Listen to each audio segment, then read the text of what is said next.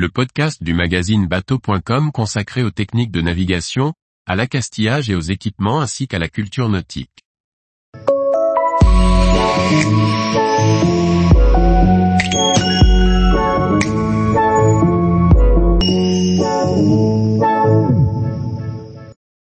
Jeune ou adulte, la rentrée peut aussi rimer avec naviguer.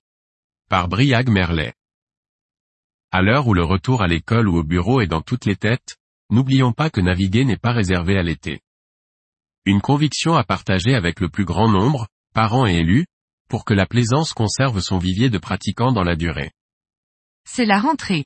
Si certains enfants attendent avec impatience de retrouver le chemin de l'école et la compagnie des copains, ceux qui ont goûté à la navigation pendant l'été regrettent souvent de troquer le banc du cockpit et la barre du bateau pour les bancs de l'école et le stylo.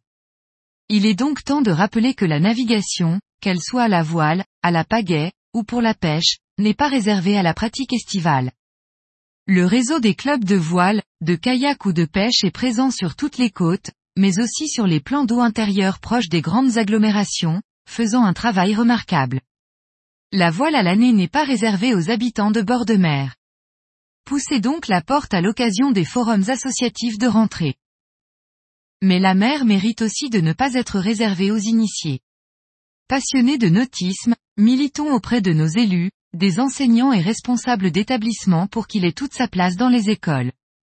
On peut regretter que des communes littorales préfèrent financer des classes de neige, certes utiles pour l'ouverture à d'autres réalités, plutôt que de financer quelques cours de voile à leurs élèves. Et pour ceux qui vivent plus loin, offrons-leur la chance de participer aux classes de mer. Enfin, soutenons les initiatives telles que le brevet d'initiation à la mer dans les collèges et lycées.